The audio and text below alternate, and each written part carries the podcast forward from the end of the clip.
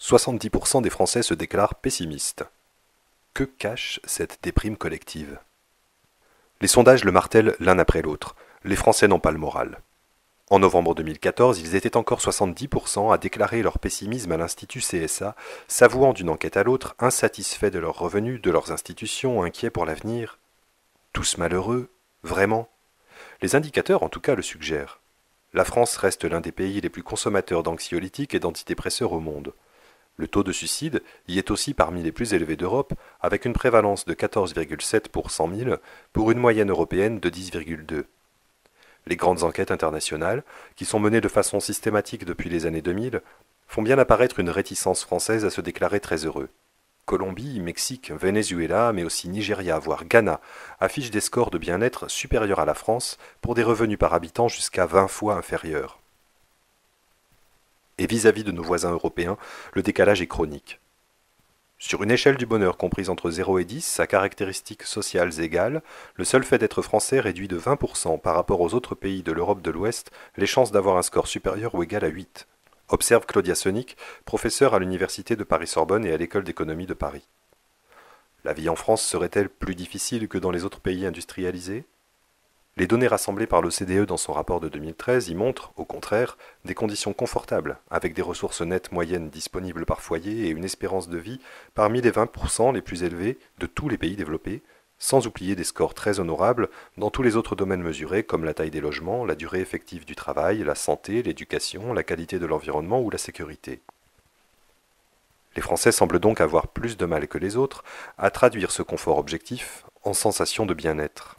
Un paradoxe qui oblige à se tourner vers les mesures. Jusqu'où parviennent-elles à estimer correctement la situation? Comment mesurer le bonheur? Premier élément de réponse. Dans les études, il appartient à l'individu lui-même d'estimer s'il est ou pas satisfait de sa vie. Ce qui signifie que le niveau de bien-être mesuré est toujours un bien-être déclaré. Or, ces déclarations sont largement sujettes à caution.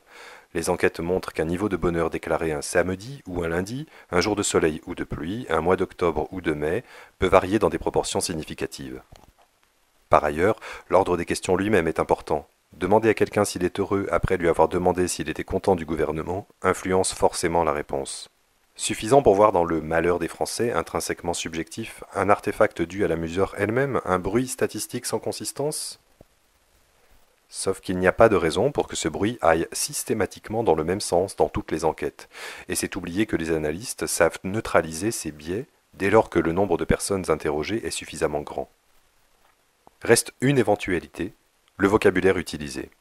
Entre les mots bonheur en français, happiness en anglais, Glück en allemand ou Felicidad en espagnol, chacun parle-t-il de la même chose? On peut en douter lorsque les Belges wallons, francophones, se déclarent moins heureux que les Flamands alors qu'ils vivent dans le même pays. Sauf que les Canadiens francophones, eux, ont des scores de bonheur supérieurs à ceux de leurs compatriotes anglophones. Le biais linguistique ne tient pas. Alors quoi? À l'évidence, les Français semblent bel et bien ne pas avoir le moral. Parce qu'ils attendraient davantage de la vie qu'une simple sensation de confort? L'OCDE recommande, dans son guide des bonnes pratiques sur la mesure du bien-être, de bien distinguer entre le bien-être émotionnel, le fait de ressentir à un moment précis de la journée des émotions positives ou négatives, le bien-être cognitif, évaluation plus globale sur sa vie ou certains de ses aspects, et une troisième forme de bien-être plus abstraite, liée au sens général que l'on donne à son existence. Car les trois ne sont pas forcément liés. Une étude publiée en 2010 montre en effet qu'un chômeur évaluera plus négativement sa vie qu'une personne salariée, sans vivre pour autant, dans son quotidien, des émotions plus négatives. Les Français se déclareraient-ils donc moins heureux parce qu'ils demandent plus de sens à leur vie? L'hypothèse est fragile, car lorsqu'on les interroge, ils déclarent avoir ressenti plus d'émotions négatives dans les jours qui précèdent le sondage que la moyenne des autres Européens. Leur relatif mal-être n'a donc pas qu'une origine philosophique. Autre hypothèse, les Français naissent-ils prédisposés à la mauvaise humeur? Même si différentes recherches réalisées sur des cohortes de jumeaux suggèrent que l'aptitude à être heureux ou malheureux est en effet influencée par nos gènes, il n'y a aucune raison de penser que l'ADN tricolore soit significativement différent de celui de nos voisins suisses ou luxembourgeois qui ont des scores de bonheur nettement plus élevés.